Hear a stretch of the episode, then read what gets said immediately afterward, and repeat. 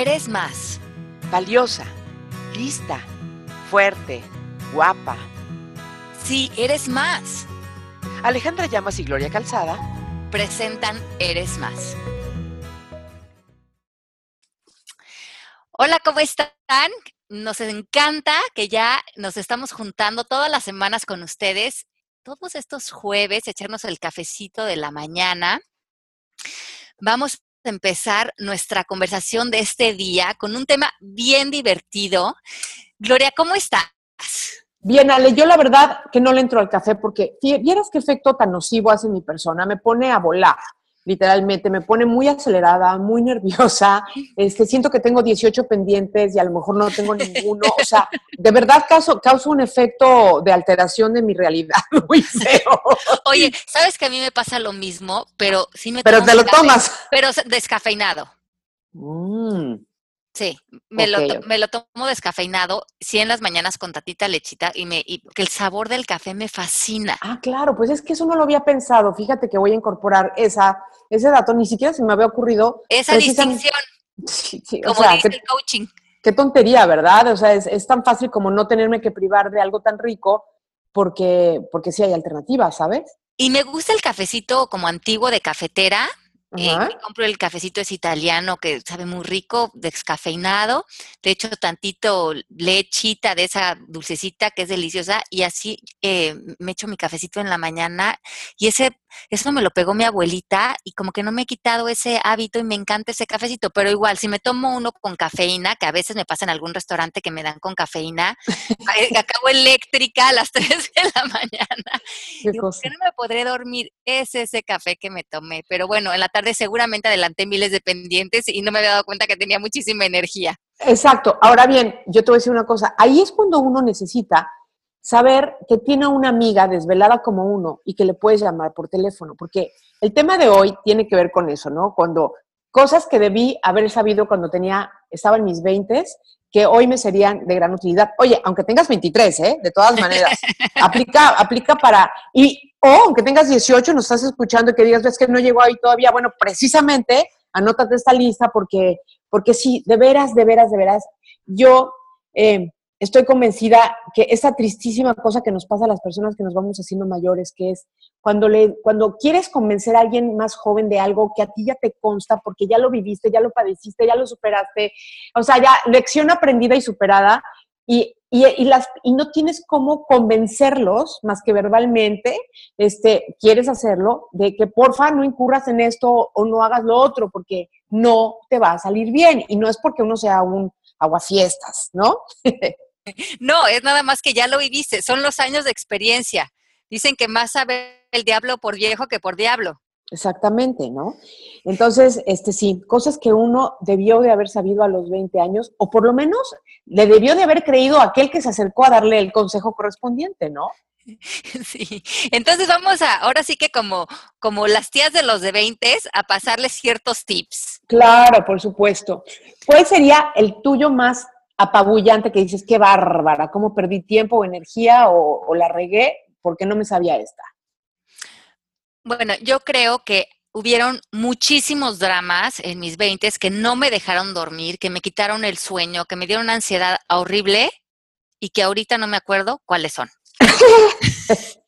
Entonces, porque ya lo superé. No, porque en realidad no eran tan importantes. Es que, esa es, la, es que creo que esa es la, la lección más importante de todas, Ale. Fíjate tú. Creo que subrayaré aquí que todo pasa y que cuando las cosas las estás viviendo, cuando eres joven, les das muchísima importancia. Que si el novio, que si el trabajo, que si la, del trabajo te hizo una cara fea, que si tu amiga no te invitó a una fiesta, que si el chico empezó a salir con otra mujer. Yo qué sé, se nos va la vida en una cantidad de dramas que yo no sé si con la edad es porque en realidad ya no te interesa, ya no tienes la energía, pero yo ponía tanta energía en tantas tonterías que hoy te digo, como usted, ni me acuerdo, pero sí me acuerdo de mí pasándola muy mal y que hoy me diría, Ale, todo pasa, no le des tanta importancia, ese tiempo ya no regresa, mejor pásate la bomba. Pues sí. Vamos a acotar esta que me parece de veras una de las lecciones más, más, más, más, más, más importantes y más difíciles de creer cuando tienes esa edad, estás viviendo en esa intensidad. Porque yo también me acuso de exactamente lo mismo eh, con la con la agravante de que yo soy una Virgo consumada, de, manera que me tomo las cosas, me las tomaba, bueno, a un nivel de, de responsable soy, si ya eso lo, lo, he dicho muchas veces y ha obrado a mi favor, pero no cuando te encargaban, mira, esta me pasó 253 veces. Un jefe en algún momento de mi vida me encargaba una tarea. A ver, Gloria, por favor, quiero que mires esta, lo que están haciendo con estos, en, esta señal y me digas cuál es tu opinión de, o sea, ¿qué, opinas de esta programación o lo que quieras, o cosas que he vivido a lo largo de mi vida. Bueno, entonces yo casi, casi que, como claro que no teníamos lo que teníamos de tecnología hoy en día, entonces me ponía a ver la televisión sin cesar, a tomar nota, pasarla en limpio, hacer mi reporte y entonces pedía cita para volver a ver a mi jefe para llevarme mi reporte inmaculado, eh, ¿no? Y, ya no era importante, o ya no lo necesitaba, o ya había sido la adjunta y decías, pero ¿por qué me encarga una cosa tan importante que en su momento así te lo describen? Yo no dormí ocho días, la, la presento llena de orgullo, ¿me entiendes? Sabiendo que esto además es una paloma bárbara en, en, mi currículum con esta persona, con este jefe que va a decir, se va a quedar muy impresionado y ya no es importante. Entonces yo me di cuenta que lo que para mí era de vida o muerte, no más era de vida o muerte para mí, aunque me lo estuviese encargando alguien más. Y me costó mucho trabajo poderme reconciliar con el concepto de que nada, nada es tan terrible como para que de veras dejes el pellejo en eso. Una cosa es que te entregues y hagas las cosas con calidad y excelencia, que esa es una cosa que nosotros promovemos y creo que con, el ejemplo predicamos, y otra muy diferente, que dejes el pellejo, como, como digo, sin dormir, sin comer, sin quién sabe qué, para algo que a tu jefe ya se le olvidó que te lo encargó, caray. Sí, totalmente. Y, y, si, si ahorita están pasando por un problemón que en la oficina o que con el novio o que con cualquier tema que le estén dando suma importancia, nada más piensen, esto también va a pasar. Sí. Eh, después no me voy a acordar ni que esta persona existía en mi vida o que esta situación sucedió y, y esos años hay que gozar, hay que pasarla bien, qué rico, son los 20, los 30, hay que estar más despreocupados frente a la vida, viviendo la vida, viviendo experiencias y no tomándonos todo tan en serio. Sabes que acabas de decir una de las frases que más me gusta. Ya saben que yo soy una pocha que hablo mucho y pienso mucho en inglés por razones que nadie conoce ni yo, pero, este, pero esa frase de this too shall pass, eso también pasará. Es tan y tan y tan sabia y es tan y tan cierta. Y sabes qué, si la, si la incorporan y ustedes son un poquito como nosotras, este, intensas, preocupadas, dedicadas y, tal, refiéranse mentalmente a esta frase de vez en cuando, cuando sientan que están, no sé, en, en, modo turbo, ¿no? Y, este, y pregúntense si es necesario estar a ese nivel para que no se pierdan de vivir, eh, como dice Ale, cosas de la vida. Eh, yo en la conferencia que doy, les, les, platico mucho a las personas que este es uno de mis pecados capitales que, que, que cumplía, pero con precisión cada día de mi vida. O sea, yo estaba tan preocupada siendo eficaz, disciplinada, este, y todo lo que les he contado, que pues yo ni me enteraba de mi vida, ni viví, ni me acuerdo de un montón de cosas que pasaron en mi, en mi carrera, en mi vida personal, porque estaba muy ocupada siendo demasiado eficiente. ¿Y sabes qué? No era para tanto. Sí, ¿qué tal? ¿Cómo se nos va la vida? A veces no era para tanto. Se, se nos va la vida en estar eh, en el hacer y no en el ser. Y yo creo que eso es algo que los, los jóvenes debemos de, de, bueno, deben de empezar a ver, porque a veces ya con la edad empiezas a, a poner mucho más atención en el, en el momento, en la riqueza que hay en nuestras presencias, en las conversaciones, cuando te estás dando cuenta que el tiempo sí está pasando. Y, y darnos cuenta de que la riqueza de una compañía, de una de un buen café, de, de, lo que está enfrente de nosotros es lo perfecto, no lo que pensamos que debería de estar pasando. Esa no es solamente nuestra mente robándonos de, de la grandeza y de la gran dimensión que hay en cada regalo de cada momentito. Y hablando justamente de eso, de los amigos, que desde luego pues, son regalos que uno se encuentra, después los cosecha, los procura, ¿no? Este, alimenta eso, eh, va de, ambos lados. E, esta, esto tiene que suceder de, las dos, eh, lados, porque si no, no prospera y no fructifica. Pero también es importante que alguien nos diga cuando somos chicos que aquella persona, ya sea una amiga muy querida, un novio muy amado, etcétera, etcétera, que está en nuestra vida teniendo un rol muy, muy importante, prioritario, a quien tomamos en cuenta para casi todas nuestras cosas y decisiones y actividades y demás, no siempre quizá vaya a estar ahí. Y no por ninguna razón desagradable como que nos peleamos o me traicionó o yo a esa persona le fallé o lo que sea, sino que es importante eh, darnos cuenta que la permanencia de las personas en nuestra vida depende de un montón de factores y hay veces que alguien con quien fuiste súper cercano en una época de tu vida,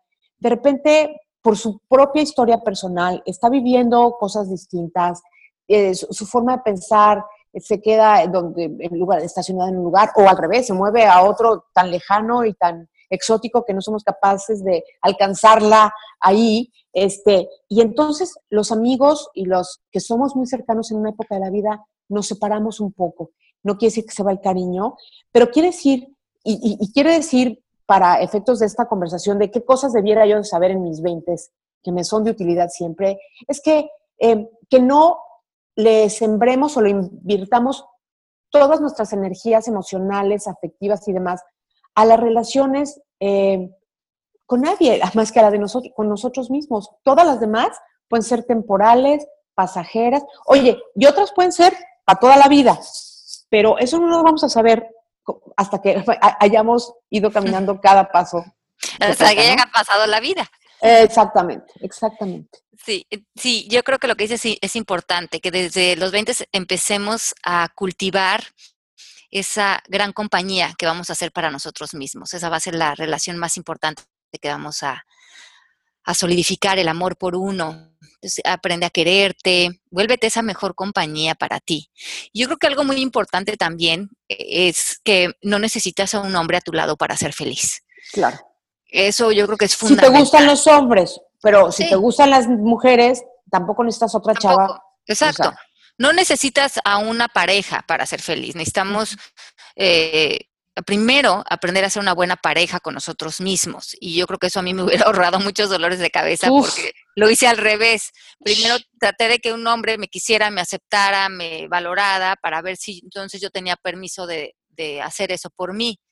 Y, y no, eso no funciona tú tienes que llegar a un espacio donde tú te quieres, te respetas, te adoras, eres buena compañía para ti y entonces empiezas a ser una buena pareja para el otro porque ya no eres un dolor de cabeza que tiene tantas necesidades emocionales y resueltas y que piensas que otra persona te puede llenar esos vacíos que no, no es real. Solamente nosotros podemos, y ni siquiera es llenarlos, es reconocer ese amor que siempre está ahí por nosotros, que estamos empujándolo todo el tiempo. Por supuesto, nosotros no le podemos colgar a alguien esa responsabilidad de que, de que, de que, que, con, la, con la única frase de, fíjate, es tan chistoso esto del coaching, eh, no, no, me estoy desviando, pero yo me he dado cuenta que hasta en las cartas de amor que le escribo a Carlos, he, digamos que enmendado un poco mi lenguaje, o sea, yo ya no le digo me haces muy feliz. Por ejemplo, yo le digo, soy muy feliz contigo en mi vida. Pero él no me hace feliz a mí, sino que mi vida está bien padre porque él está conmigo y porque nos hemos elegido él a mí y yo a él. Entonces, qué chistoso porque tiene todo que ver con lo que estamos diciendo. O sea, yo no puedo endilgarle así, toma la responsabilidad, ahí te, ahí te va, este, de que tú eh, defines si soy feliz o no soy feliz. Ahí el otro va a decir, ¿por? Yo, ¿dónde me gané esta rifa? Oye, ¿no? Yo ni boletito tenía, ¿por qué me gané? este regalito, ¿no? Esa es una. Dos, es que nos despojamos de esa responsabilidad que nos corresponde exclusivamente a nosotros. Primero reconocerla y después ejecutar, ¿no? Para, para, para lograr esto de, de, decir, somos los proveedores de todo lo necesario para nosotros mismos, nadie más. Y empezamos por el amor a nosotros mismos, por, la, por tratar de ser felices, porque como bien dice en el libro Maestría de Vida, Reflexiones para Vivir en Excelencia, la felicidad es una obligación y así debemos tomarla porque de otra manera nos vamos a ver eh, avasallados por todo lo que sucede allá afuera, las preocupaciones, las ocupaciones, las responsabilidades, las metas por cumplir, los compromisos que hemos adquirido, los que nos echaron encima, ¿no? A los cuales podríamos renunciar. Entonces, sí, este, ¿cómo se llama? Nuestra, nuestra felicidad de veras no depende de nadie más. Y si ese amor que tuvimos a los 20 años ya se fue, o se nos, o se nos va un día, ni nos vamos a morir. Y y lo digo para también, de repente, para mujeres más contemporáneas mías, Ale, de decir, oigan, señoras, si siguen ustedes moqueando por, por un amor pasado, por una historia que ya fue, esto es muy importante. Eh, a los 20 años tendríamos ya que tener una plena conciencia de que, como ya dijimos, nada es permanente y por lo tanto, cuando las cosas cambian, porque es, es un cambio constante en la vida, no nos podemos ni derrotar, ni cortar las venas, ni dejar de vivir y, suspender nuestras actividades emocionales, afectivas, amorosas, sociales, todo, porque él se fue de mi vida o eso se fue de mi vida. Sí, yo creo que eso es fundamental. Y, ahí podría entrar esta idea de que siempre nos podemos inventar una nueva vida, a los 20, a los 40, a los 50. Yo sí tengo esa como idea en mí que, bueno, a los 28 me vine a vivir a Miami, agarré mis cosas, un colchón inflable y me vine a vivir acá y dejé, eh, me divorcié, hice todo un cambio de vida. Y me en dos días o algo así, ¿no? Una, vida nueva, aquí ya hice nuevas amigas, se, se abrió otro camino y, yo creo que lo que es importante es saber que la vida no actúa de manera eh, a veces racional, no, no, está, no, es, no lleva un orden. Cuando me vine a vivir a Miami apareció Genaro, que había sido novio mío en México, que nunca pensé que lo iba a ver, me acabé casando con él. Creo que si esas todo lo que pasó en ese momento de mi vida, me lo hubiera tratado de imaginar o planear, nunca hubiera salido. Es más una idea de ponerte flojito y cooperando, que la vida se te, se te empieza a, aparecer como magia, pero es porque estamos viviendo y estamos dispuestos a tomar riesgos. Entonces, salte de la mente y aviéntate a vivir y, y invéntate las vidas que tú quieras, ya sea en México o en otro país, o vete a estudiar. Ve qué otras alternativas hay para tu realidad si la que estás viviendo no te fascina. Sí. Después, ¿qué otra? Bueno, ah, para mí una que es importantísima, que me hubiera encantado también que me dijeran, es que no me criticara ni me juzgara por cosas que había hecho o, porque o cosas que hubiera dejado de hacer. Hay una premisa en coaching que me fascina que dice que todos estamos haciendo lo mejor que podemos. Sí. Y que con el paso del tiempo, cuando ves para atrás, cuando ya ves las consecuencias de lo que viviste o lo que dejaste de hacer, nos empezamos a juzgar. ¿Cómo pude haber hecho esto? ¿Cómo me pude haber equivocado en lo de más allá? No puede ser. ¿Qué estaba pensando? Ahora me siento culpable, ahora me siento mal. No, ese día en la mañana que tú tomaste esa decisión, que hiciste lo que hiciste, no te despertaste diciendo, ay, ¿cómo hoy meto las cuatro patas? No, ese día donde estabas emocionalmente con los miedos que tenías, como te sentías, tratamos de tomar la mejor decisión y a lo mejor no fueron las mejores consecuencias, a lo mejor desde este punto de vista no fue la decisión ideal, pero sí fue porque todo está en un orden perfecto de las cosas. Okay. cuando lo vemos así para atrás y cuando lo vemos con compasión, nos podemos abrazar a nosotras y a la mujer que fuimos y a lo que hemos hecho en nuestra vida y darnos cuenta que si hicimos algo que estaba muy raro, decir, bueno, pues imagínate, yo estaba haciendo lo mejor que podía, con cuántos mieditos o emocionalmente cómo me sentía para que esas fueran mis únicas alternativas en ese momento. Totalmente. Y, y te voy a decir algo, por ejemplo, yo hay un novio que tuve que ni, me hizo daño enorme en mi vida, ni yo a él, ni nada, pero fue, o sea, que yo sé que anduve con ese hombre porque creo que estaba en una etapa donde verdaderamente decía yo, o sea, ¿qué onda con mi vida? Estaba, no sé si estaba aburrida, me sentía sola, este, mis estándares de, de calidad estaban muy por debajo de la media, o sea, no lo digo, no lo digo por, por menospreciar a esa persona, pero, pero sí a, entonces me eché una relación de como unos nueve meses con un hombre que hoy, hoy en día lo veo y digo, ¿de veras? O sea, ¿en qué momento esta persona fue mi novio? o sea, ¿cómo? ¿Por qué? O sea, ¿quién era yo que estaba pensando? obviamente me da un poco de risa hoy en día, pero también lo creas, ¿eh? Dices, oye, hay que estar alerta y me parece que esto es importante. Cuando, cuando sentimos que nuestra energía, vibración, nuestro criterio, nuestro, eh, nuestro todo está un poco como bajo de nivel, hay que saberlo detectar a tiempo.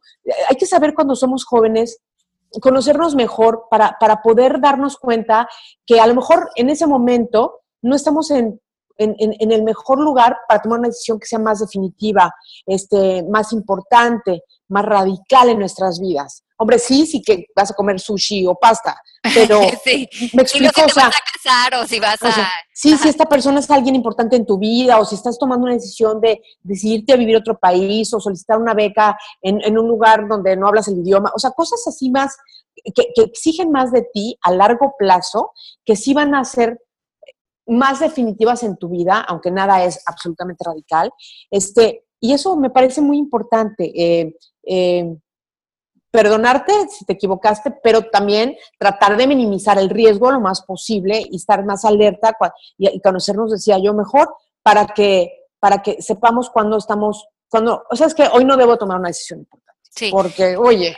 Hay un título de un libro que tiene Genaro en su cuarto que se llama eh, Choices and Consequences, ¿no? Decisiones y consecuencias.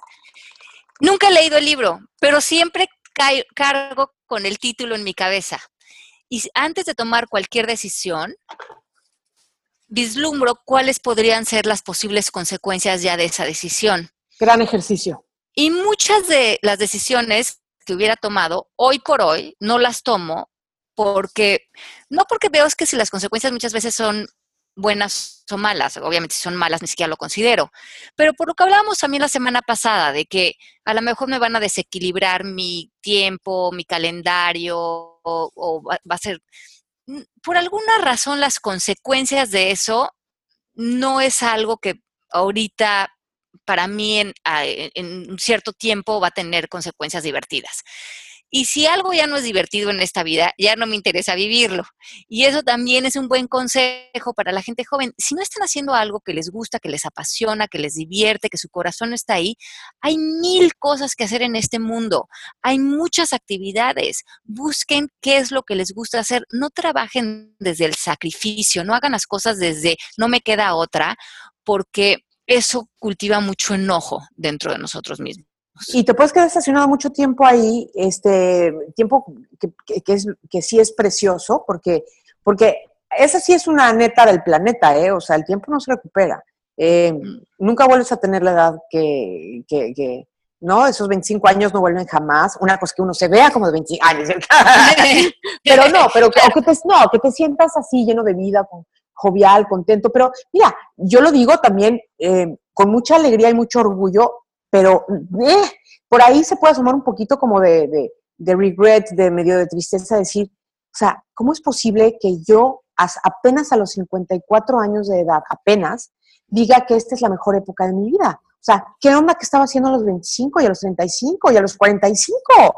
¿Me entiendes? Y a los 18. Es decir, eh, no me estoy quejando de nada, no, no estoy hablando con, con, con este, ¿sabes? ¿Cómo se dice regret? Ale, perdóname. Este, como, sí, como con reclamos. No, no, no. Estoy hablando con, este, con, cuestionamientos que, que, hoy me sirven solamente para a lo mejor poder dar un consejo a quien nos está escuchando y a mis sobrinas y a la gente que me lo pide. Pero, pero fuera de eso, pues ya es lo, ahora sí que lo, lo vivido, pues ya lo palomeé y sí, me doy cuenta que, que, que de haber sabido muchas de estas cosas a los 20, híjole, Ale, yo siempre les digo, no es por nada, pero yo creo que yo sería como presidente de algo. no sé si de un país o de una compañía, pero, pero sí, sí, sí creo que, que yo en lo personal he sido un ser que, que desperdicié mucha energía, mucho tiempo, este, claro, que con, con, eso mismo vino la experiencia correspondiente, pero no estamos hablando de eso, no estamos hablando de eso, estamos hablando de ser un poquito más listos con nuestras decisiones. Y la que yo no puedo dejar de decir cuando le hablo a alguien que esté en los 20, 30, 40, 50, 60, y me da igual la edad en la que estén, es por favor, es importantísimo ahorrar y crear un patrimonio para cuando lo lleguemos a necesitar, cuando lleguemos a los 60, 65, 70, que nosotros podamos cuidar de nosotros mismos, que nosotros hayamos pensado en que ese tiempo iba a llegar en nuestras vidas, donde ya no podemos trabajar o no queremos trabajar o nos hemos ganado merecidamente una, este, un retiro eh, decoroso y es importantísimo. Yo les digo a todos los chavos, a los jóvenes que conozco y no tan jóvenes, por su vida santa, tengan un seguro de gastos médicos y ahorren para su retiro. Ay, ese es mi mejor consejo. Sí, y e, eso es algo que yo también iba a delinear, que, la, que desde joven empieces a trabajar, claro que por ahorrar, por supuesto, tus seguros y tu independencia económica. No porque eres joven, eh, digas, bueno, dependo de mis papás o dependo de mi novio que me invita a salir, en la primera oportunidad posible empieza a buscar esa independencia económica, que puedas tomar tus decisiones, que puedas planear tus viajes, que si quieres estudiar algo lo puedas hacer. Agarra las chambitas que puedas, trabaja en donde sea, aprende a trabajar y aprende a administrar tu dinero. Eso es súper importante porque eso te va a dar, eh, el dinero es tan importante en la vida porque es la gasolina, es lo que te ayuda a abrir puertas, a educarte, a tener salud en un momento dado, eh, darle la importancia al dinero y la responsabilidad que merece en tu vida. Eh, es una, eh, respetar y querer al dinero es una lección que yo creo que a mí me hubiera gustado saber a los 20. Tuve como mucho, una relación bastante extraña con el dinero, en el sentido de que siempre lo he generado y lo he ganado y he trabajado duro, pero tampoco quería tener mucho que ver con él. Entonces me lo gastaba o no lo administraba de manera eficiente. Y he aprendido a tener una relación mucho más respetable con el dinero, en el sentido de que sé que el dinero me va a ayudar con, mis hijos, con mi salud, como dice Gloria, en el retiro, y esa relación lo más jóvenes que empecemos a establecerla, eh, e-, es importante. Entonces, pregúntate hoy cuál es tu relación con el dinero y escríbelo en una hoja y a ver qué te sale y a ver si es una relación de inmadurez, una relación de no querer saber nada de, eso, eh, una relación que ni siquiera te has planteado, pero es algo en lo que vas a pensar el resto de tu vida, si es que es importante que consolides esa fuerza para ti. Es una preocupación que no se te quita nunca, no importa si te va regular más o menos o súper, súper bien, este, digo, lo podemos ver yo conozco personas que son auténticamente ricas, que no tendrían que trabajar un solo día en su vida, sin embargo siempre están hablando de dinero. Yo no entiendo eso, la verdad, eso sí no entiendo por qué es así, pero, pero lo he visto suceder, y aunque no lo comprenda, pues ni modo. Pero el, tema es que este, yo les digo, mira, eh, siempre yo tenía un gran pretexto, ¿no? Decía, no, es que yo como trabajo en la televisión, pues tenía que comprarme ropita y todo. Siempre fui muy cuidadosa con, con mi sueldo, con lo que yo ganaba y, y, siempre he sido una experta en encontrar ofertas y comprar ropa que a lo mejor no es de esta temporada, pero es de otra, pero se ve muy bien. Entonces, o sea, e, esas son mis trampitas para tratar de lucir lo mejor posible para mi trabajo.